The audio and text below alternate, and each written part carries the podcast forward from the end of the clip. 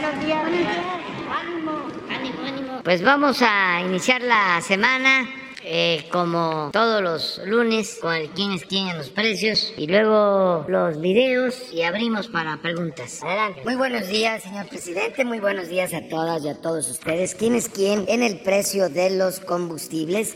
Vamos a ver los precios del petróleo del mexicano, de la mezcla mexicana. La semana pasada, con corte el primero de septiembre, el barril estuvo en 82 dólares con 56 centavos de dólar. Pueden ver ustedes que continúa errático el mercado, una ligera tendencia a, la alza, pero en, en general la tendencia que ha venido predominando las últimas semanas es a la baja. El precio promedio la semana pasada para la gasolina regular fue de 22 pesos con 3 centavos eh, el incentivo fiscal para la regular esta semana, 83.9%. El precio promedio de la premium la semana pasada, 24 pesos con 7 centavos. Y el incentivo fiscal para esta semana, 68.4%. Y el diésel, el precio promedio, 23 pesos con 47 centavos. El incentivo fiscal del 100% al diésel. ¿Cuáles fueron las tres marcas que dieron más cara la semana pasada?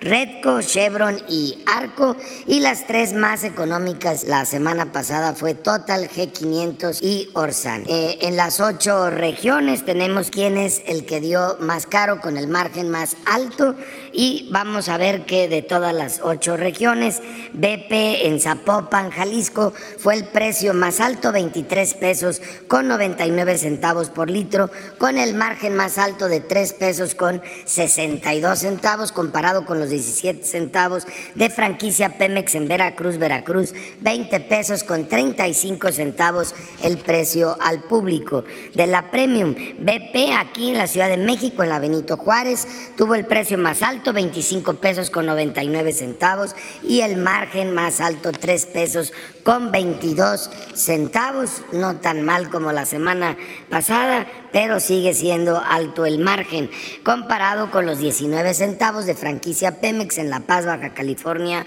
Sur, con un precio en consecuencia al público más bajo, 23 pesos con 46 centavos. Y por último, en el diésel, franquicia Pemex tiene el precio más alto en Cozumel, Quintana Roo, 24 pesos con 71 centavos, un margen de 2 pesos 97 centavos, mientras que Petro Seven, el más económico en Chihuahua, Chihuahua, 23 pesos con 69 centavos, 15 centavos de margen, así podemos darnos cuenta si los que están cerca de nuestras rutas de desplazamiento, de nuestra casa, de nuestro trabajo, tienen un precio alto o un precio bajo de acuerdo a este referente. Las denuncias que recibimos a través de la app de litro por litro, 247 atendidas a través de 276 visitas y o verificaciones y tuvimos dos que no se dejaron verificar. Este número ha bajado afortunadamente, uno eh, en Corregidora Querétaro y otro más en Villa Hidalgo, Jalisco. Vamos a ver los precios como referentes sin tomar en cuenta el margen. Las más baratas para la regular franquicia Pemex, 20 pesos con 35 centavos en Veracruz, Veracruz y Soriana en Tampico, Tamaulipas 20 pesos con 39 centavos. Las más caras 24 pesos con 10 centavos de franquicia Pemex en Gilotlán de los Dolores, Jalisco y 24 pesos con 9 centavos de franquicia Pemex en Matehuala, San Luis Potosí. Las más baratas para la Premium 21.89 en Altamira, Tamaulipas, franquicia Pemex y 21.99 de Soriana en Tampico, Tamaulipas. Así es como aparecen en la app de litro por litro. La más cara, Shell en Naucalpan, en el Estado de México. Estos angelitos ya llevan tiempo dando caro, sobre todo en la zona conurbada de la Ciudad de México, 26 pesos con 89 centavos y franquicia Pemex 26 pesos con 25 centavos en Hermosillo, Sonora, la más barata del diésel, 22 pesos con 35 centavos de franquicia BP en Coatzacoalcos, Veracruz y 22 pesos con 69 centavos de franquicia Pemex en Veracruz, Veracruz, más caras. Quick Gas 26 pesos con 15 centavos en Culiacán, Sinaloa y 26 pesos de franquicia Pemex en Telmeme, Oaxaca. Vamos también a seguir verificando, como lo hemos venido haciendo, los servicios sanitarios para que de preferencia no los cobran y los mantengan en buen estado y limpios. Vamos ahora al gas LP. En el gas LP haciendo corte el 31 de agosto y convertimos de dólares a pesos y lo convertimos a kilos. El precio internacional fue de 24 pesos con 79 centavos.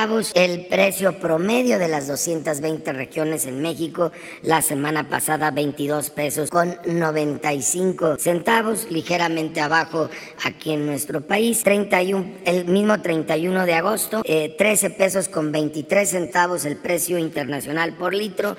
El promedio en México 12 pesos con 39 centavos. Eh, seguimos encontrando quien da abajo del precio máximo. Eh, tenemos casos en San Luis Potosí, en el Estado de México, en Puebla, en Veracruz, en Jalisco y en Coahuila. Un ejemplo de ello, gasificadora del Golfo, en San Luis Potosí, San Luis Potosí, tiene un precio al público de 12 pesos con 19 centavos, mientras que el precio máximo fue de 13 pesos con 68 centavos en esa región, más de un peso abajo del precio máximo.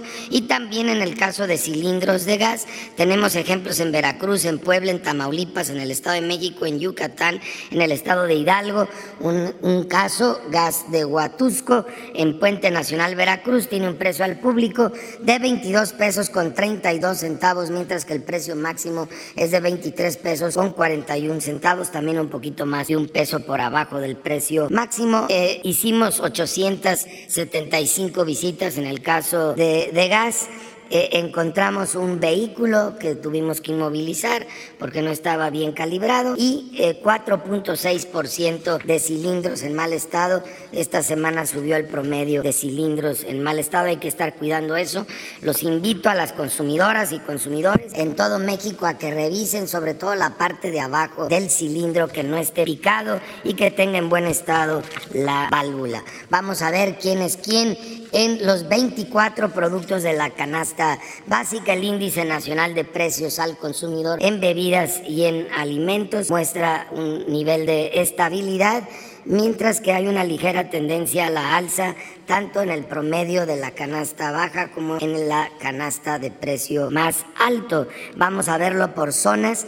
En la zona centro, el precio más alto lo encontramos en Walmart Express de las Torres, allá con mis paisanos en León, Guanajuato, a 1.164 pesos con 90 centavos. Los mismos 24 productos en las mismas cantidades, ahí mismo en León, las y los panzas verdes lo pueden encontrar más barato en HEB a 966 pesos el mismo paquete. Son prácticamente 200 pesos de diferencia si vale la pena moverse. Eh, eh, vamos ahora en la zona centro-norte, en donde el precio más alto también lo tiene Walmart. En La Paz a 1.136 pesos con 70 centavos, mientras que Mega Soriana, Guadalajara, en Zapopan a 989 pesos con 20 centavos el mismo paquete y también habría que reconocer en esta zona que la central de abastos de Durango Durango, aunque no fue la más económica, está entre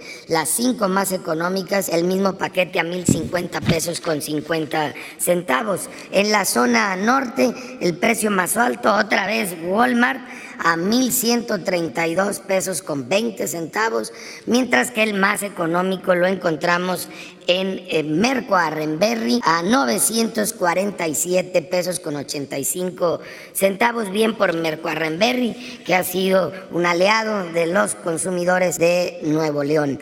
Y en la zona sur-sureste, Walmart Express, otra vez, estos angelitos tienen el paquete a 1.114 pesos con 90 centavos, mientras que Chedraui en Tuxtla Gutiérrez, Chiapas, lo tiene en 982 pesos con 40 centavos. Gracias. Tren Maya, reporte de avances. 5 de septiembre de 2022. En el tramo 1, en Tenosique, Tabasco, avanza la preparación del terreno para la estación de Boca del Cerro, mientras en Palenque, Chiapas, continúa la construcción de pasos peatonales para el libre tránsito de los habitantes de las comunidades de un lado a otro de la vía.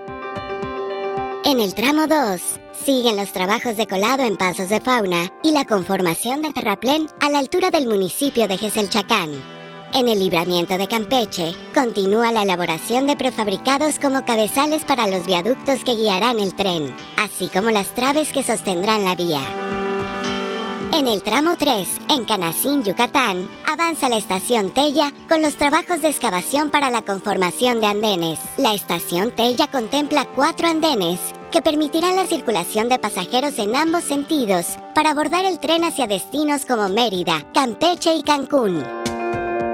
En el tramo 4, cerca de la localidad de Cisbichén, en el municipio de Chemash, Yucatán, inició el riego de balasto directo a la vía mediante cuatro vagones destinados para transporte y distribución del material con ayuda de un remolque ferroviario. También está en operación la máquina multicalzadora de tecnología austriaca para la nivelación, alineación y calzado de balasto, con lo cual se garantizará la seguridad y mayor durabilidad de la vía. En la planta de Ciudad Sagún Hidalgo, inició la fabricación de los trenes con la producción de partes primarias, que después serán canalizadas a la línea de ensamblaje. El tren Maya avanza.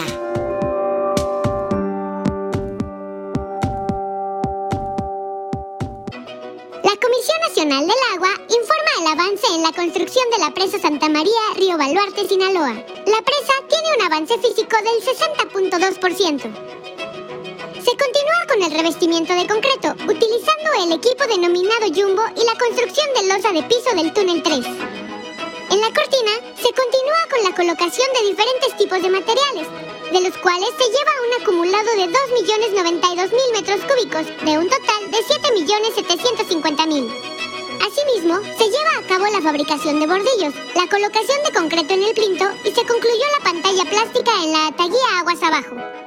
En el vertedor 1 se trabaja con la colocación de cimbra en el muro de gravedad, el cual proporcionará estabilidad a un tramo de la margen izquierda. El equipamiento electromecánico del túnel 3 está compuesto por tubería a presión con 5 válvulas de 3.5 metros de diámetro, una válvula de doble sello para la obra de toma, una válvula de doble sello para la descarga de fondo, un muro hermético y una válvula de chorro hueco para la descarga de fondo. La interfase de CFE con agua, una válvula de chorro hueco para la obra de toma y una última válvula de sello simple para la obra de toma. Asimismo, se continúa con la fabricación de la tubería de presión que será colocada en el túnel 3, como obra de toma y desagüe de fondo. A la fecha, se han generado 3.830 empleos en la construcción de la presa. De acuerdo, bueno, vámonos a la fila 3 a las 3, este, a como, adelante, ¿sí? Ahora, vamos a la fila 3 y este, y, hombre, mujer, hombre, mujer. Ya después vamos a las 2 y luego a la 1. Adelante. Sí, buenos días, señor presidente. Este, quiero preguntarle, buenos días, señor presidente. Este, en su pasada gira a Quintana Roo, un, un, grupo de colonos, de residentes de Cancún, quisieron este, informarle del, del riesgo, del peligro por la construcción de un gasoducto que está construyendo la empresa Gas Natural del Noreste. Ellos dicen que tuvieron ya una mala experiencia en Playa del Carmen eh, por el riesgo que, que, tiene este, con miles de, de personas. Además de, del riesgo, hay una resolución judicial porque pues, este, no se obtuvieron los, los permisos de transportación del gas, los permisos de impacto ambiental, de impacto social pero la empresa eh, Gas Natural del Noreste sigue construyendo. Eh, los colonos obviamente tienen miedo, le, le, preguntan a usted que si eh, por medio de la Secretaría de Energía, por medio de la CREC, de la ASEA, se va a hacer algo para este, revisar este, este tema allá en, en, Cancún y que si está enterado usted de este problema, señor presidente. No, no estaba enterado. Eh, sé que la Comisión Federal de Electricidad está ya en proceso de construcción de dos termoeléctricas para la península, una en Mérida,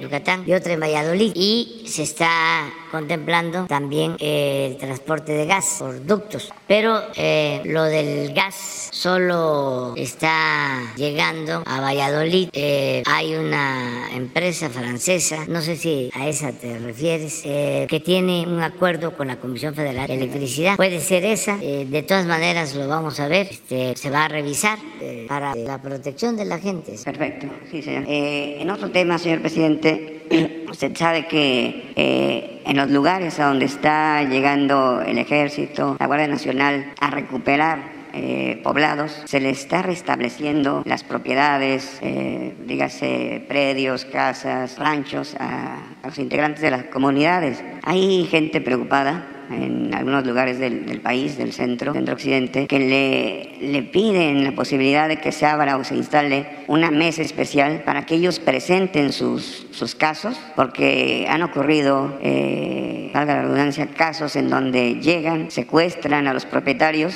los hacen que firmen, eh, los despojan de sus, de sus predios, de sus terrenos, de sus ranchos, y después incluso dan el lujo de sacarlos a la venta, ¿no? Con uno, dos, tres este, propietarios para que se pierda la, este, la, ruta, la huella de, todo esto. Entonces ellos este, le, piden que si es posible que se rinda un informe de todas las propiedades que se han afortunadamente este, devuelto a sus legítimos propietarios, antes tal vez un, día jueves, se da el informe de seguridad, que son bastantes los que ya se han devuelto, pero que también le, piden que se instale o que se abra esa, esa mesa, porque también hay muchos donde hay verdaderas injusticias, principalmente, me comentaban, aquí traigo los documentos de un caso, que hay muchos este, migrantes mexicanos estos héroes que se van a Estados Unidos, que después envían dinero en remesas, pero que dejan en México a sus familias, a sus mujeres, eh, a sus madres solas, y que estas este, personas están siendo el blanco del ataque. Como saben que no tienen eh, mucha familia, los están despojando de sus, de sus bienes. Y sería posible que, que se abriera una, una mesa vía la Secretaría de Gobernación, la Presidencia de la República, y enterarlo usted de todos estos casos. Aquí le, le entrego ahorita un, un caso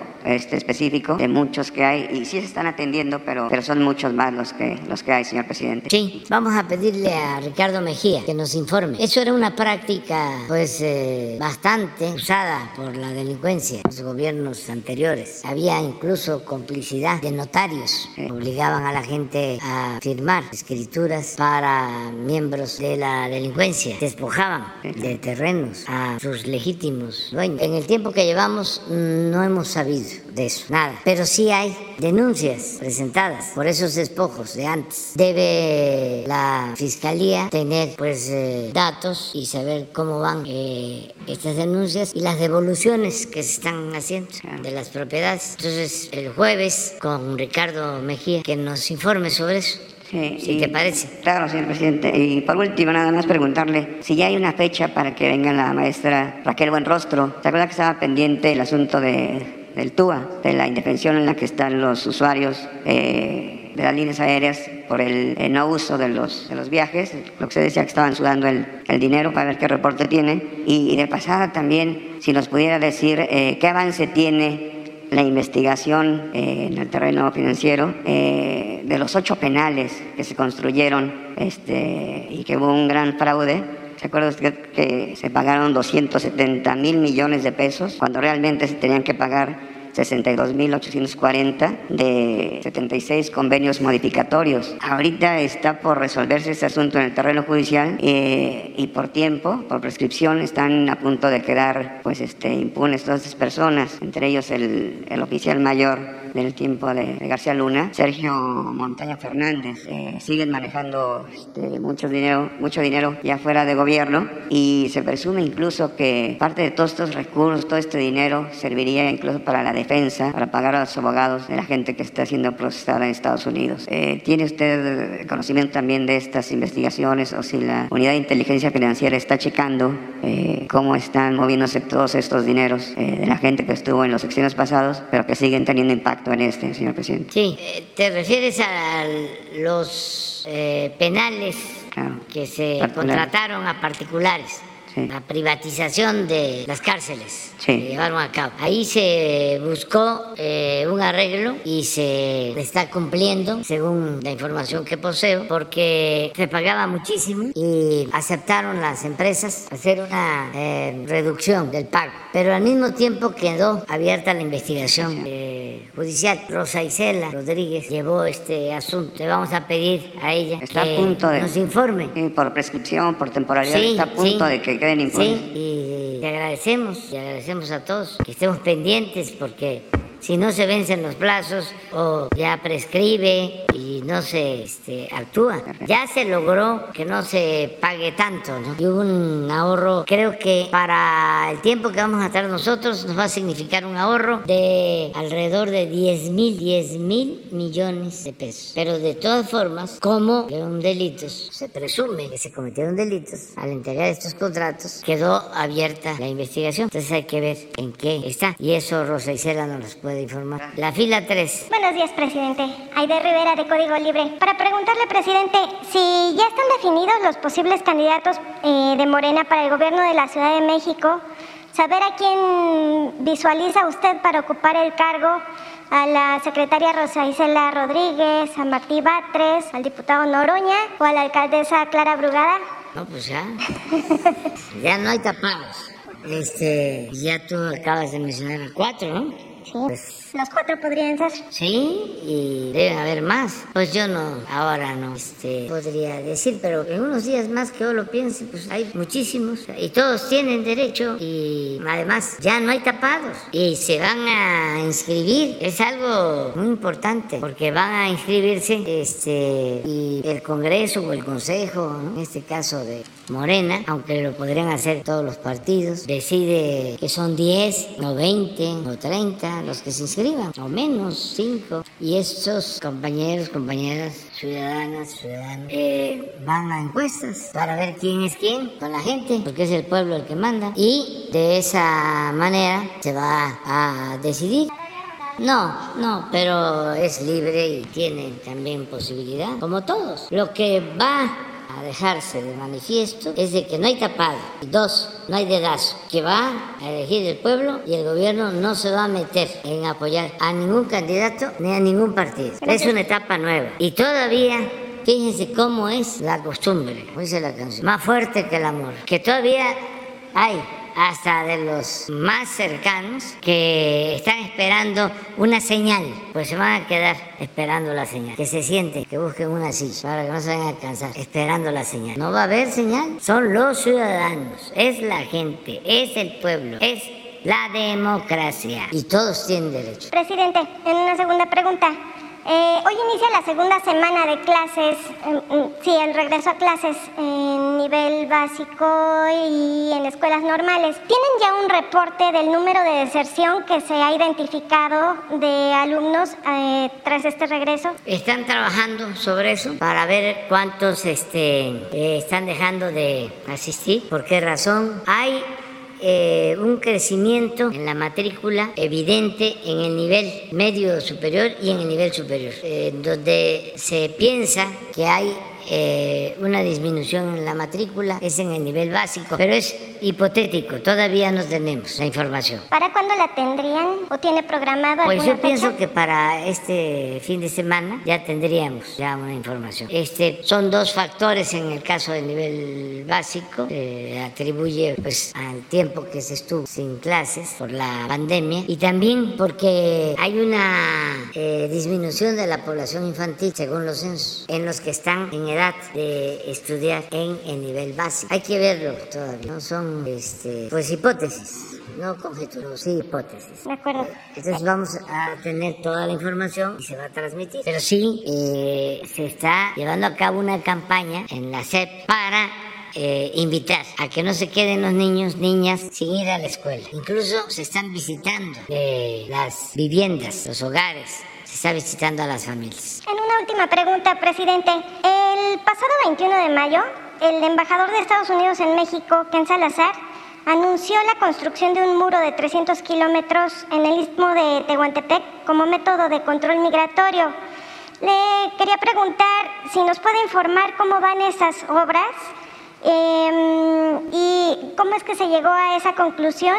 Y em, si el gobierno de México es quien aportará los recursos para esta construcción. Pues es la primera vez que estoy escuchando algo así. No sabía. Sí, lo, lo anunció, está publicado en diversos medios, pero bueno, entonces lo dejamos pendiente para poderlo consultar. Sí, porque yo no sabía. Bueno, gracias. Sí, y desde luego, pues por adelantado, no queremos muro en la frontera, mucho menos en nuestro territorio. O sea, para que no se especule, nosotros le reconocemos al presidente Biden que decidió no construir muros o no continuar con la construcción del muro en la frontera. Es el único presidente de los últimos tiempos, porque desde el presidente Bush, finado, luego eh, Clinton, así es, ¿verdad? Luego Bush hijo, Obama, eh, el presidente Trump, todos hicieron un muro, todos, como llevan como 1.200, 1.500 kilómetros, de 3.180 kilómetros. Llevan como la mitad. Y era como una manda. Todos los presidentes este, hacían su tramo. Yo creo que el que hizo más fue el presidente Bush. está entre el presidente Bush y el presidente Trump. Pero todos, demócratas o republicanos. Y el que dijo no y no ha construido fue el presidente Biden. Y eso se reconoce. Porque también es propaganda, con todo respeto, publicidad. Y no ayuda en nada eso. Lo que ayuda es que se apoye a los países con población pobre, que no tienen empleo y que tienen como opción emigrar para buscarse la vida, para trabajar honradamente, en la mayoría de los casos. Entonces hay que invertir en eso. Cuando fui a la ONU eso planteé. No puede ser que haya 800 millones de pobres en el mundo que perciben o viven o sobreviven con un dólar diario, habiendo una minoría que tiene fortunas inmensas. Claro que es pecado social. Y fui a plantear que la ONU atienda eso. Es un asunto de desigualdad que eso es lo que provoca junto con la corrupción, porque eso va acompañado de la usura, va acompañado del saqueo de recursos naturales. Eso es lo que produce pobreza, migración, problemas de salud, violencia, que es lo que planteamos también con lo de la guerra en Ucrania. Debería de buscarse la paz porque no se hizo el trabajo para evitar esa guerra, ni los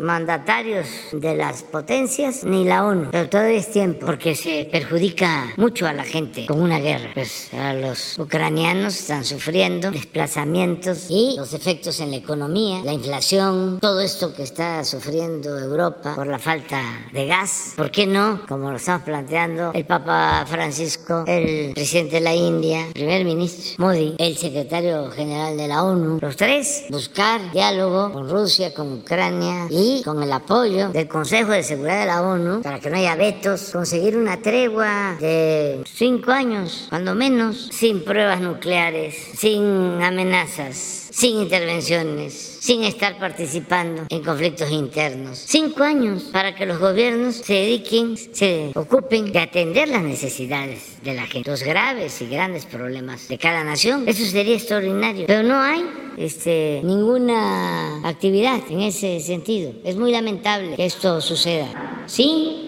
está trabajando en esa propuesta. Este, se va a presentar eh, cuando le corresponda eh, intervenir a México en septiembre, en este mes, en la ONU. El secretario de Relaciones, Marcelo Ebrard, va a presentarla formalmente, pero ya estuvo aquí el embajador de la fuente y hablamos del tema y recibió esa indicación que eh, se comience a trabajar la propuesta que va a hacer México. Muy bien. La tercera, seguimos con la tercera, tercera fila. Gracias, presidente. Buenos días, Arturo Cerda, del financiero Bloomberg. ¿Qué expectativa tiene, señor, de la aprobación de la de su iniciativa para que la Guardia Nacional pase al mando de la Secretaría de Defensa Nacional? después de que en diputados pues eh, no hubo realmente análisis ni discusión, sino eh, pues Morena logró imponer ahí su mayoría. Pero en el Senado pues no, no sé si la ve usted igual de sencillo, dado eh, este aparente distanciamiento que tiene con Ricardo Monreal, eh, quien se ha vuelto de alguna forma pues crítico de algunas decisiones de su gobierno y él pues advirtió que una eh, legislación así no podría ser solamente en un segundo nivel, sino que tendría que llegar al nivel constitucional. Pues eh, yo creo que eh, fue muy buena la aprobación en la Cámara de Diputados de esta ley. Le agradezco mucho a los legisladores en general porque ya se dio este primer paso. Y como a veces eh, hay mucha información, ahora me gustaría eh, leer, leerles, porque me interesa mucho que la gente este, tenga la información completa. Lo que dije en mi informe, porque eso es lo que pienso. A ver si, por favor, es un párrafo, porque ahí está mi postura, con mucha considero claridad. De años para la Guardia, presidente. Esto sería cambio de no eh, enjuiciar a Lito Moreno. Vamos a contestar ahora y también te contesto a ti, pero vamos. Es más, eh, este es el par, este, de, seguridad, parte de seguridad, donde hablo de, de lo de la Guardia, precisamente, Guardia Nacional. Yo siempre he sostenido que las alianzas se hacen con el pueblo. No, es algo de las cúpulas, como era antes. Y he sostenido que cada servidor público es responsable de sus actos y que no es de andar eh, negociando. La política no es un toma y daca. La política tiene que ver con ideales, tiene que ver con principios. Y nosotros estamos defendiendo esto porque consideramos que le conviene al pueblo de México. Estamos poniendo por delante el interés de los mexicanos. Esto no tiene que ver con intereses partidistas, con grupos, facciones, sectas, casicazgos. Eso tiene que ver con lo que más conviene a los mexicanos en un tema tan importante como la seguridad. Si fuesen responsables los opositores, los conservadores, deberían de estar apartando en el debate, en las diferencias y darle un trato especial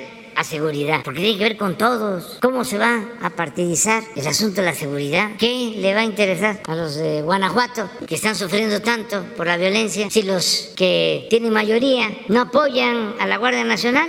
Porque políticamente son otros intereses. Si el único interés que nos debe de importar es el interés del pueblo y la seguridad del pueblo. Pero es no, no, no, no, no. Hablando de Guanajuato, creo que el viernes habla, eh, di a conocer que hay más elementos de la Guardia Nacional que policías estatales y municipales. Y aún así, los del PAN votando en contra de que la Secretaría de la Defensa tenga el mando de la Guardia Nacional para garantizar que la Guardia Nacional no se corrompa y que realmente esté garantizando la seguridad pública de todos pero son eh, muy limitados, muy dominados por intereses facciosos. No se les puede llamar mujeres, hombres de Estado, mucho menos de nación. Pero tengamos en cuenta también que se creó la Guardia Nacional, para lo cual se han construido 242 cuarteles de casi 500 que van a estar operando, operando a finales del gobierno, porque vamos a tener 500 en todo el país, pero ya están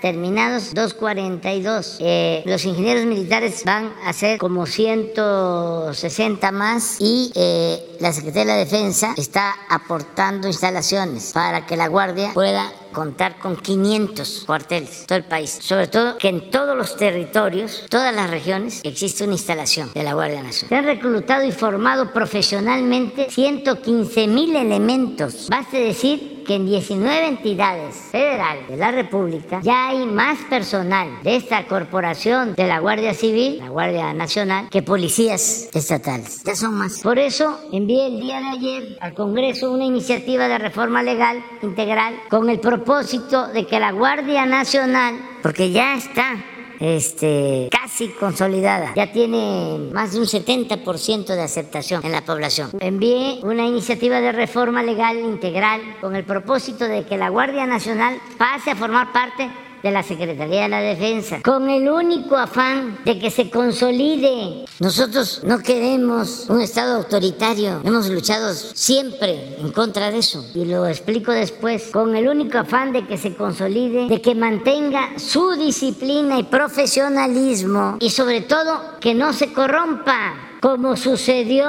con la antigua Policía Federal. Acaba de darse a conocer un documental todos esos personajes tuvieron que ver con la Policía Federal y echados a perder, sobre todo por la ambición al dinero. Entonces, por eso es que queremos cuidar la Guardia Nacional. Imagínense, se deja en seguridad pública, en gobernación, nos salen los neofifis, estos que se formaron durante el periodo neoliberal. Nada más es cosa de verlos como en serie. Sus ropas, sus cortes de pelo, con aspiraciones solo de poder, sin ideales, sin principios, aspiracionistas, capaces de todo. Una especie de neofifis, todos ellos. No, eso no se puede volver a repetir. El propósito no es militarizar o ir al autoritarismo, sino cuidar con la vigilancia de la Secretaría de Defensa, el crecimiento sano de la que debe ser la principal institución de seguridad pública del país, la Guardia Nacional. ¿Cómo está en Italia? ¿Cómo está en Francia? ¿Cómo está en España? ¿De dónde depende la Guardia Civil de España? Pues de la Secretaría de la Defensa. Los carabineros en Italia, de la Secretaría de la Defensa. Que nadie se confunda, se haga el que no sabe. Aunque ahora está de moda esto, el que volteen a ver por otro lado o se hacen pat. En nuestro gobierno no hay personas como el señor García Luna. No hay. ¿Por qué no lo dicen? Pero lo más importante, no se permite la violación de derechos humanos. Y por eso decimos, no somos iguales. La autoridad no es cómplice, encubridora y tampoco ejecutora de torturas y de masacres. ¿Ya se les olvidó eso? Eso no lo pueden reconocer. ¿Y dónde está la honestidad intelectual de nuestros adversarios, de nuestros críticos? No se admiten relaciones de complicidad con nadie y por el contrario, se combate la impunidad y existe toda la voluntad para no dejar sin castigo ningún delito. El caso de Yotinapa es una prueba. Esta es mi postura. Si los senadores deciden que no van a votar, porque se militariza el país o por cualquier excusa, ya nosotros cumplimos. Y voy a estar constantemente planteando, porque este es un asunto de interés general. Presidente, con la iniciativa como la presentó, de alguna manera está ya dejando de lado o renunciando a su intención que también había expresado para que los militares eh, permanecieran en las calles en labores de seguridad. Y en este sentido, ¿Qué información hay nueva respecto del caso en Tamaulipas donde murió la pequeña de cuatro años? ¿Qué, peligro representaba un vehículo con una mujer y dos menores a bordo? Pues es eh, un caso, lo expliqué aquí, lamentable. Hubo un enfrentamiento entre elementos del ejército con una banda de delincuentes y eh, se asesinó a una niña en eh, la balacera, el tiroteo. Muy lamentable se hizo la investigación. Creo que ya está el resultado y se va a castigar a los responsables. Se está por definir, pero el propio secretario de la Defensa dio la instrucción de que se investigara y se actuara de inmediato, porque no hay encubrimiento y se pueden dar esos casos, pero sí aplica el que lamentablemente es la excepción, no es la regla. Desde luego se nos presenta esta situación lamentable, dolorosa para la familia y nuestros adversarios. Se alborotan los sopilotes, la chombada, pero este es otro tipo de acción y esto no tiene que ver con la actuación eh, responsable que ha caracterizado a la Secretaría de la Defensa. Y finalmente, presidente, en temas económicos, eh, en el informe usted hablaba de que ya se han recuperado los niveles prepandemia y eh, puso como ejemplo la, recuperación de los empleos registrados en el IMSS. Pero ¿qué hay de los otros indicadores? Por ejemplo, la inflación que ya llegó en la segunda quincena del mes pasado a 8.6%. Eh, la expectativa del Banco de México para el próximo año en el crecimiento del Producto Interno Bruto la bajó prácticamente un punto.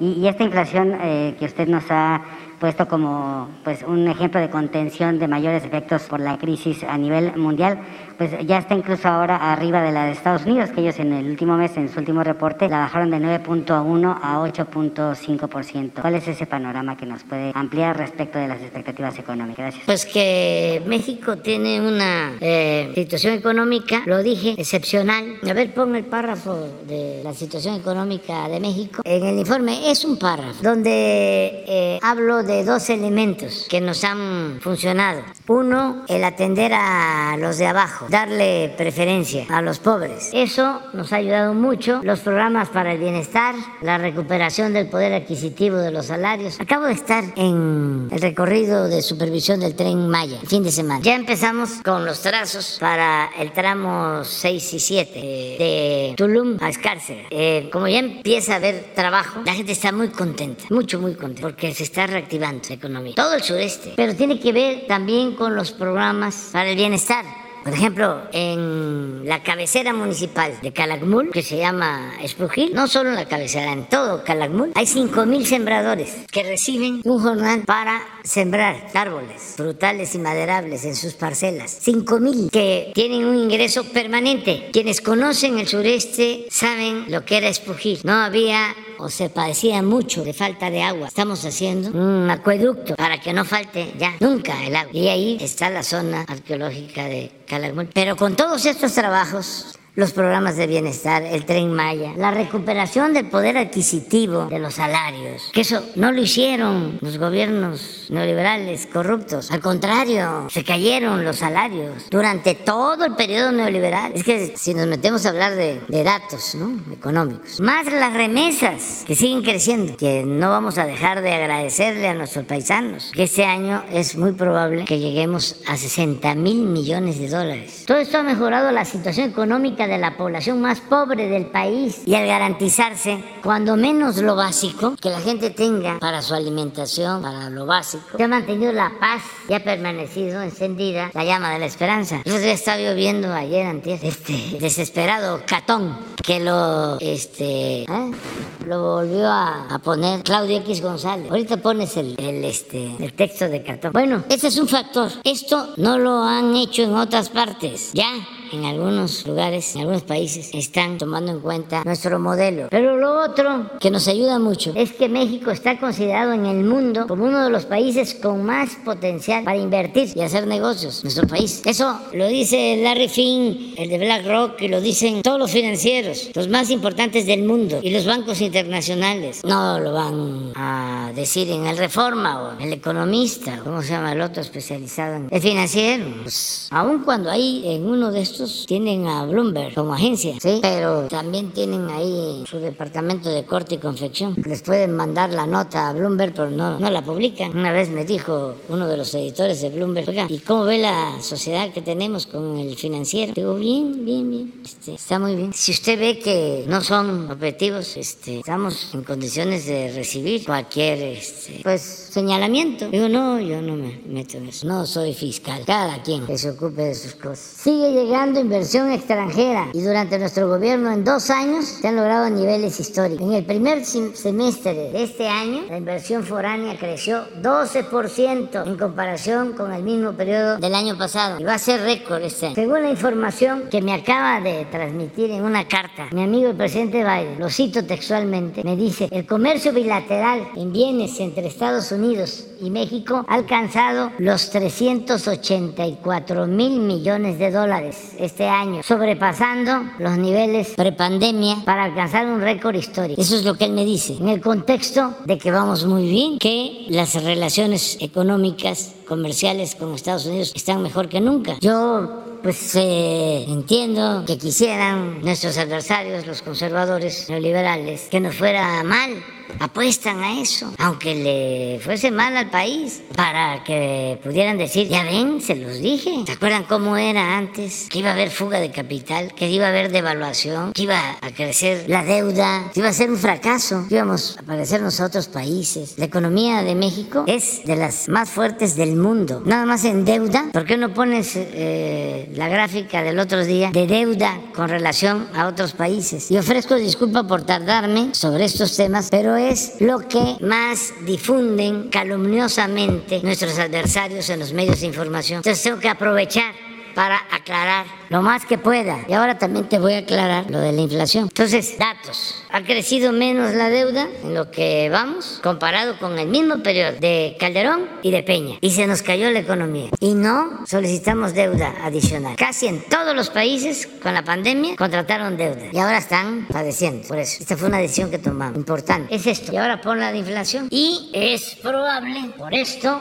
estamos viendo en la deuda de Estados Unidos, la de Japón, pues ellos, Estados Unidos, tienen el dólar. Entonces están metiendo para eh, bajar la inflación y siempre, históricamente, por lo menos los últimos 10 años, la inflación de Estados Unidos estaba más abajo que la de México y lo podemos medir. Y en los últimos tiempos la inflación de Estados Unidos se fue arriba que la nuestra. Entonces es probable que hacia adelante, probable, porque todavía vamos a llevar a cabo acciones, de que nos quedemos un poco arriba en, inflación de Estados Unidos, pero está por verse, porque nosotros estamos aplicando políticas que nos están funcionando. Por ejemplo, esto fue nuestro, no nos lo recomendó el Fondo Monetario Internacional, no nos lo recomendó el Banco Mundial, salió de nosotros, el que no íbamos a aumentar las gasolinas ni el diésel y que íbamos a subsidiar estos combustibles porque nos convenía más para controlar inflación. Si no hubiésemos tomado esa decisión, la inflación se hubiese elevado al 14%, no al 8.5, al 8.2, al 14. Y nos iba a causar estragos en la economía popular, en los ingresos de los trabajadores. Claro que nos costó el subsidio, nos está costando alrededor de 300 mil millones, pero aún así tenemos una recaudación, un ingreso en el gobierno de 2.5% más que el año pasado, en términos reales. Entonces, esas decisiones nos ayudan mucho. Todavía la gasolina en México es más barata que en Estados Unidos, y ya ni hablar con relación a Europa. Sigue funcionando muy bien el tratado, cada vez hay más inversión que viene a México por esta situación especial. A ver si consiguen por ahí un este, mapa mundi en donde le están dando la vuelta desde China hasta Europa al gas de, de Rusia. Miren lo que están haciendo. De, aquí está. Puede subir un poco más la nuestra toco madera. Pero así, así estamos. Y vamos a fortalecer. Tenemos una reunión esta semana con todos los integrantes del Gabinete Económico para fortalecer el plan antiinflacionario. A ver si está de casualidad. Eh, eh, es difícil, pero ahí quedamos. Seguimos en la tercera.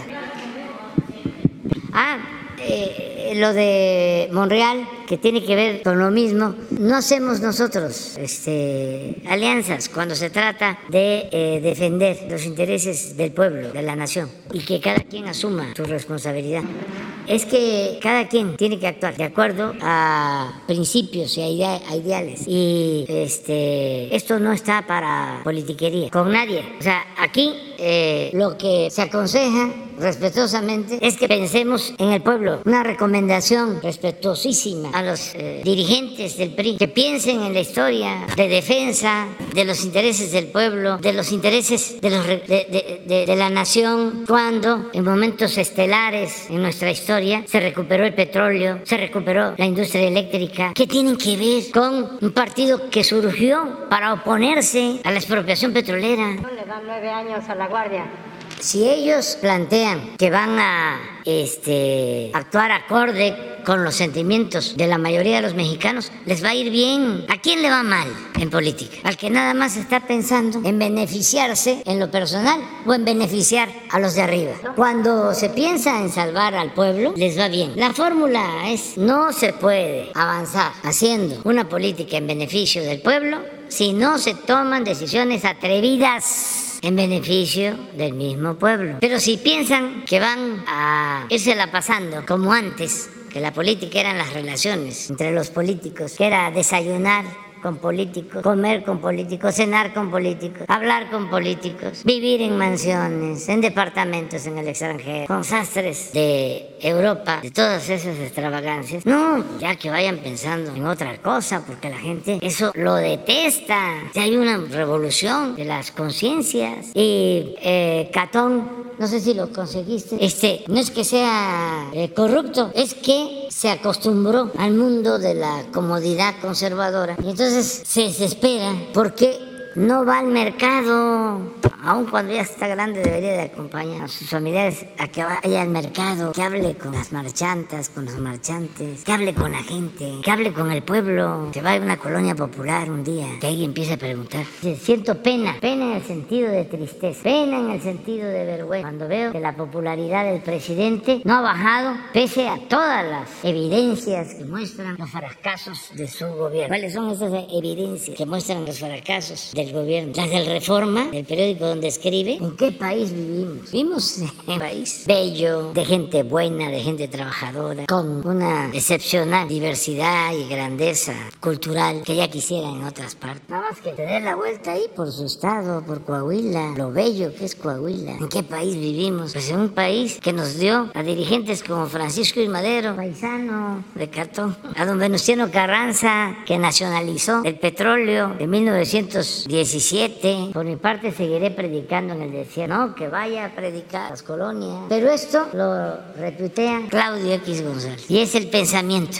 ¿Cómo es posible que esto esté pasando? Si todos los días lo atacamos, ¿en qué país vivimos? Es como sostener de que la gente está mal, que gente tonta. No, tonto es el que piensa que el pueblo es tonto. En el informe también. Al final del informe, fíjense lo que puse, de lo que me siento más orgulloso. Les confieso que ahora poseo más aplomo y serenidad que antes. Ese también es un consejo, no enojarse, estar serenos. Y puede uno estar recibiendo los peores insultos, pero si uno está bien con su conciencia, no pasa nada. Ese es el escudo que protege, es como el ángel de la guardia. Y eso lo da el estar bien con el pueblo. Por eso ha crecido más mi respeto y amor al pueblo, porque lo he constatado, lo he probado. ¿Qué hicimos? Vamos a gobernar para el pueblo. ¿Y qué estamos recibiendo? Apoyo, respaldo, amor del pueblo. Esto es subversivo, porque para los conservadores el pueblo es mal agradecido. ¿No? ¿No? ¿Qué es el individualismo? Es preocúpate por ti. No te metas a redentor porque vas a terminar crucificado. Ese es el pensamiento conservador. Estoy feliz porque la revolución de las conciencias ha reducido al mínimo el analfabetismo político. Esto es lo más importante de todo. El cambio de mentalidad, la toma de conciencia. Si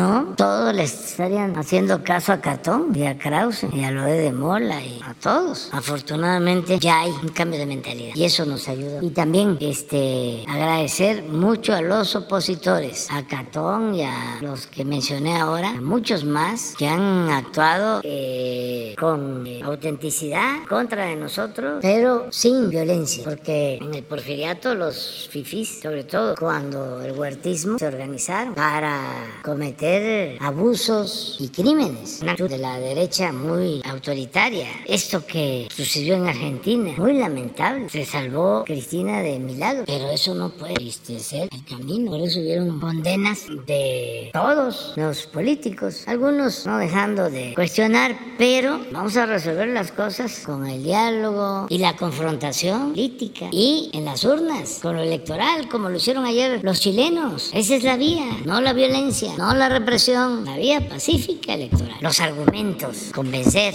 no imponer. Y eso está sucediendo acá. A ver, el tercera, la tercera de este lado. Presidente, buenos días. Adriana Estela Flores de Imer Noticias. Yo le quisiera preguntar o continuar con este eh, tema de la aprobación de la iniciativa de la Guardia Nacional. No solo hay un rechazo por parte del sector eh, opositor a usted, sino también de organizaciones, de instituciones académicas que han mostrado su preocupación no solo porque eh, las Fuerzas Armadas tomen un control cada vez mayor de la seguridad, sino también eh, sobre el creciente poder que tienen las instituciones castrenses en su gobierno, eh, como ocurre con las empresas que se están haciendo cargo de obras estratégicas, el Tren Maya, AIFA, la seguridad en el corredor del Istmo. Entonces, y pues una de las preocupaciones es que estas mismas instituciones están teniendo pues este poder cuando incluso durante su gobierno, presidente, em, en el caso de Ayotzinapa, todavía había un reclamo de mamás y papás que, aunque usted ya había dado la orden de que se esclarezca este caso, eh, pues señalaban que había resistencias y había oposición por parte de estas mismas instituciones castrenses a proporcionar toda la información y que se contribuyera a, a que realmente haya un verdadero esclarecimiento del caso.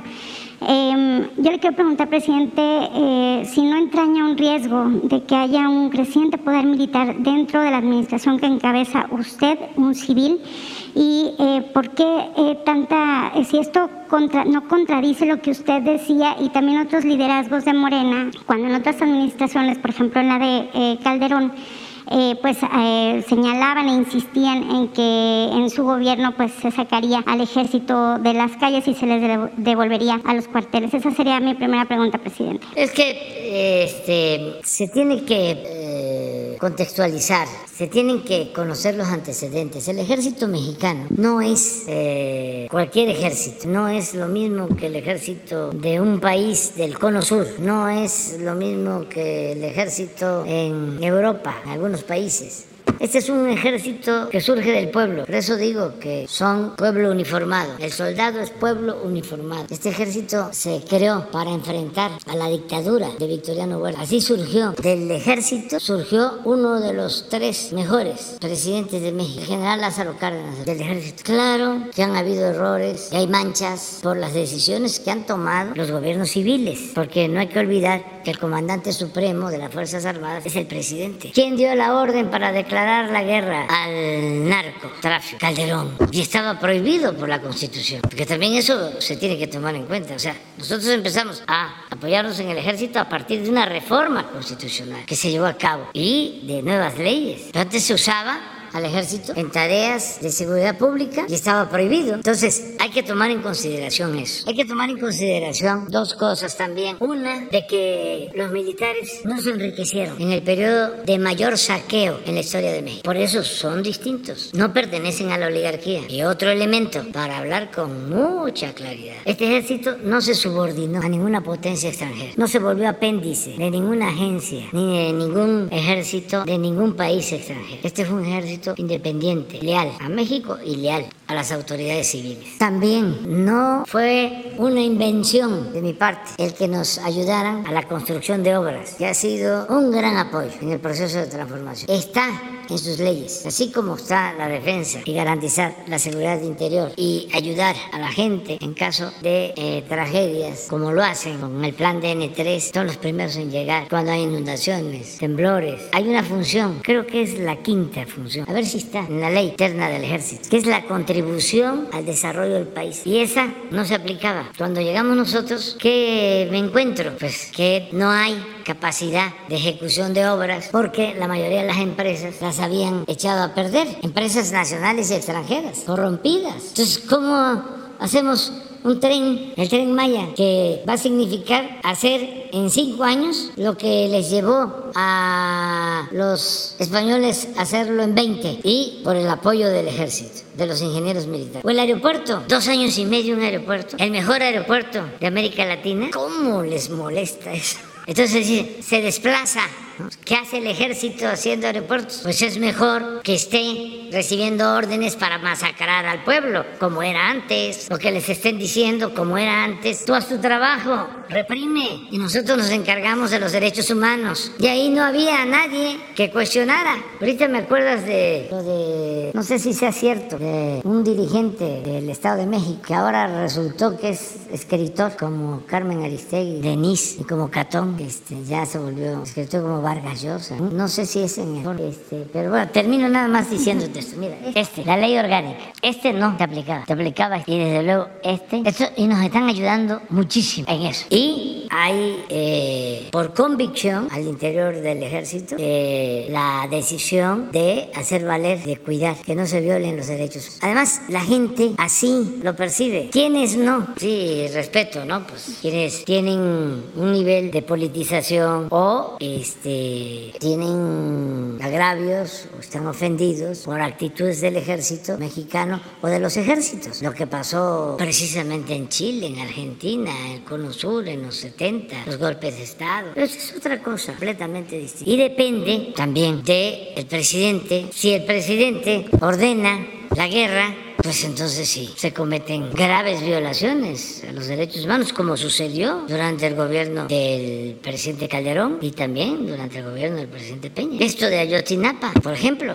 Las mismas mamás, las mamás y los papás reprochaban que aún con, cuando usted dio la orden, presidente, todavía en la Sedena y la Marina se resistían a dar información ya en Ah, su gobierno, son, presidente. porque son procesos, son procesos. Pero al final, apego estricto a la investigación y a las recomendaciones que hicieron grupos independientes. Y no hay impunidad. Porque también yo siento que ese fue el error, el crimen. Que los errores en política suelen ser también como crímenes. Por eso no es de que, a ver, ¿quién es el más popular de la televisión? ¿Quién es el más guapo? ¿Quién es el más chistoso? Y ese fue el más popular y ese puede ser presidente. No, este oficio requiere de cierto conocimiento. Es como el oficio del albañil o del oficio del cartero. No es cualquier cosa. Entonces, yo lo que veo, este, si un eh, batallón. O los jefes de un batallón abusaron, violaron derechos humanos, ¿por qué protegerlos? Si se trata de una institución fundamental del Estado mexicano, que no correspondía decir, pasó esto y castigar a los responsables, no este, inventar algo que era real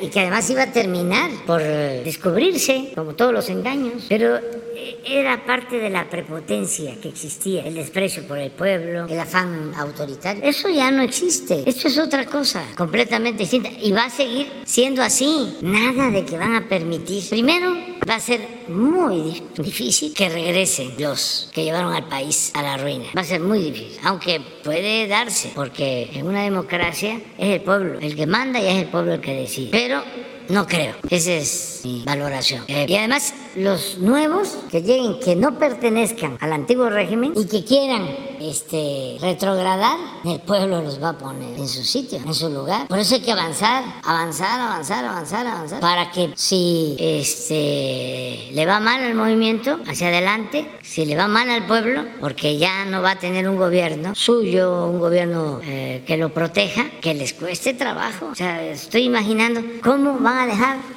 sin pensión a los adultos mayores. ¿Cuál el argumento? Se acabó el dinero. Ya no. Pero si está en la Constitución, si es un derecho, ¿cómo lo van a hacer? Y así vamos a dejar bien eh, protegido al pueblo eh, ante retrocesos que puedan darse. Lo que hablábamos de la Comisión Federal de Electricidad, todavía tenemos tiempo de enviar una iniciativa para que cero privatizaciones. Hacia adelante, o sea, Claro, tenemos tiempo. Nos falta Presidente, un poquito más de dos años. Este es el artículo que ahora este, ya es escritor. Ah, sí, pero eh, independientemente de que debe estar bien su artículo, porque además fue gobernador y legislador, lleva mucho tiempo en la política. Lo interesante es que él aprobó lo de la prisión preventiva. Sí, hoy se va a discutir, pero imagínese ahora en contra.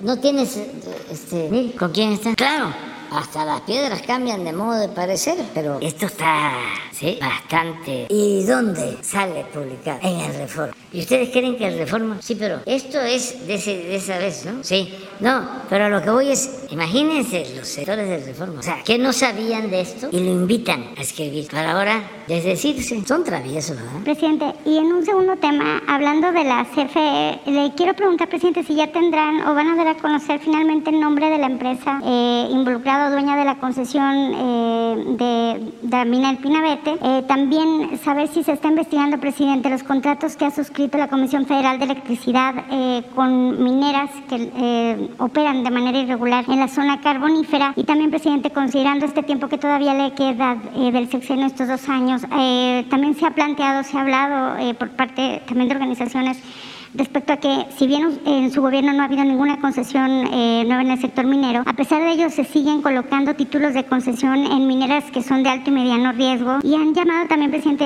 a que es necesaria una reforma profunda a la ley minera que usted escribió, de hecho, aquí hace, hace varias semanas, eh, heredada por el salinismo, y que todavía el hecho de que prevalezca esta ley sigue permitiendo que operen eh, empresas de manera irregular en todo el país que han seguido llevando a tragedias como la que acaba de ocurrir recientemente en la mina El Pinabete. Yo le quiero preguntar, eh, presidente, si usted en este tiempo que queda eh, planea o analiza presentar una iniciativa profunda a la ley minera para, pues, definitivamente eh, cambiar las situaciones en que se tiene esta, en que opera esta industria aquí en México y que ha seguido, pues, permitiendo situaciones, tragedias como pasta de conchos y, la recientemente, la que ocurrió recientemente allá en Coahuila. Sí, es probable. Lo que sí eh, quiero expresar es que los eh, actuales concesionarios van a seguir manteniendo sus concesiones, porque no quiero que eh, se vaya a malinterpretar. O sea, los que ya tienen sus concesiones se les respeta. La política que definimos desde el principio fue no entregar más concesiones, porque fue un exceso. Fue en la época de Porfirio Díaz cuando entregaban las tierras con las compañías deslindadoras y sus allegados, se habló del el derroche de baldíos. Este es el derroche de las concesiones. O sea, 120 millones de hectáreas, el 60% del territorio nacional se entrega el periodo neoliberal. Entonces dijimos ya no. Incluso se han venido reduciendo las concesiones porque como tienen que pagar impuestos y antes no pagaban, están devolviendo las concesiones.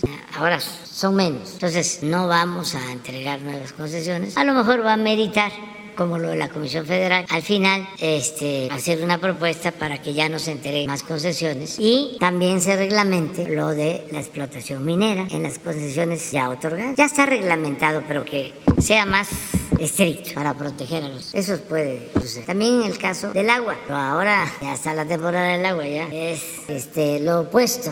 Ahora es a, preocuparnos porque ahí vienen los huracanes. Estamos pendientes de Baja California Sur, estamos pendientes de Oaxaca. Este, llovió ayer en Nuevo León, la zona conurbada, los arroyos secos se desbordaron en Coahuila. Estamos pendientes de eso. Pero en la temporada de sequía no queremos que vuelva a suceder lo que pasó en Nuevo León. Entonces también es cuestión de poner orden, tiene que ver con una legislación, un equilibrio que eh, permita que haya desarrollo, pero que cuidemos nuestros recursos básicos como el agua y otros recursos que se requieren. Eso es todo. Gracias, presidente la misma fila. Buenos días, señor presidente. Carlos Montesinos de Reporte Índigo, señor procurador.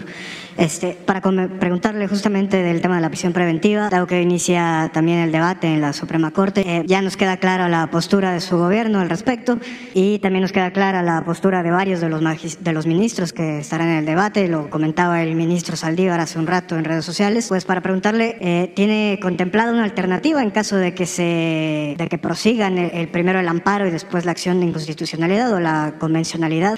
Este, no sé, enviar alguna iniciativa para mantener la figura, reformarla, ya que, como nos comentaron durante la semana pasada, pues corresponde al Poder Legislativo de ver por esta, este tipo de reformas, este tipo de regulaciones. Yo creo que lo tendría que ver el Poder Legislativo, porque si se cancela el artículo, entonces sí es una invasión abierta a la facultad del Poder Legislativo. No, no se estaría cumpliendo con el principio del equilibrio y la separación de poderes. El legislativo tendría que actuar. No creo ello, la verdad, que se atreva, porque es completamente violatorio de la Constitución. Pero eso ya le correspondería al legislativo. Y nosotros, pues, este, defendernos para que no nos invadan.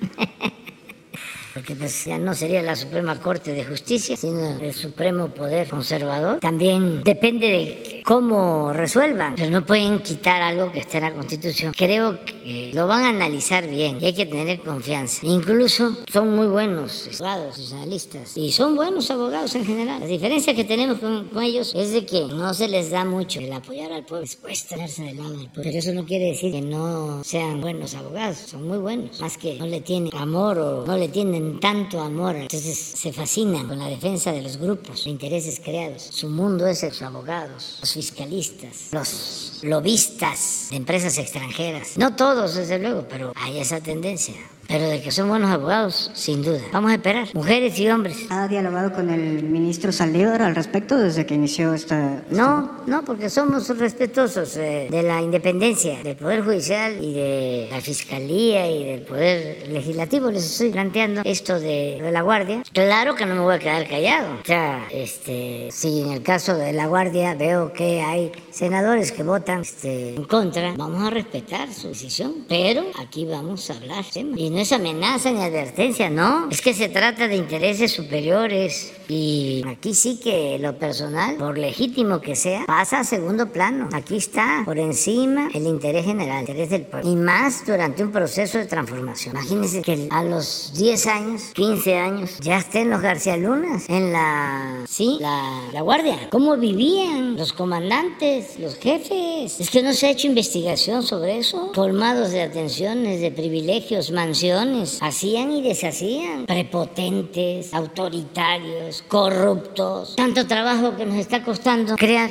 la guardia, profesionalizarla, evitar que se corrompa, que actúe con disciplina, que respete los derechos humanos, porque es un proceso, está ya en las escuelas de marina, de defensa, todo lo relacionado con derechos humanos, toda la formación tiene que ver con eso, el uso adecuado de la fuerza, los límites, se está preparando para la seguridad pública no para reprimir. Estamos avanzando en todo lo que tiene que ver con la inteligencia para no usar la fuerza. Se llevan a cabo acciones ahora en donde no se dispara un tiro y se detiene a gente de altos vuelos en la delincuencia, porque se está trabajando con ese propósito. Y luego, lo más importante de todo, de todo, de todo, el que no estemos permitiendo que haya semilleros, la atención a los jóvenes, la atención a los jóvenes, que no los enganchen. Y estamos por terminar un estudio que mandé a hacer acerca de eh, la edad de los detenidos en el tiempo que llevamos, porque tengo la hipótesis de que estamos deteniendo eh, a más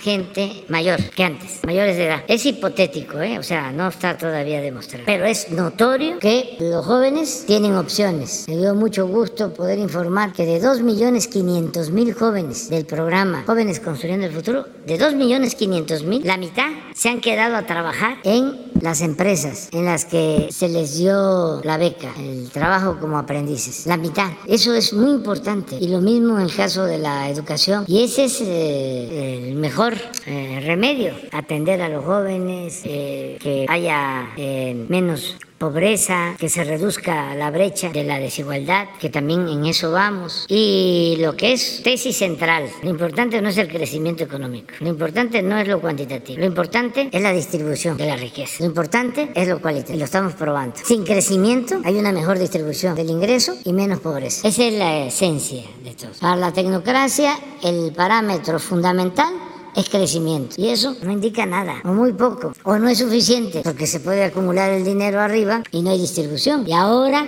solo con la fórmula de atender de abajo hacia arriba y no como lo hacían de arriba hacia abajo, con el engaño de que si llovía fuerte goteaba abajo o si se llenaba la copa se derramaba hacia abajo. No, pues se llenaba la copa y ponían otra copa y nunca se caía el agua para abajo.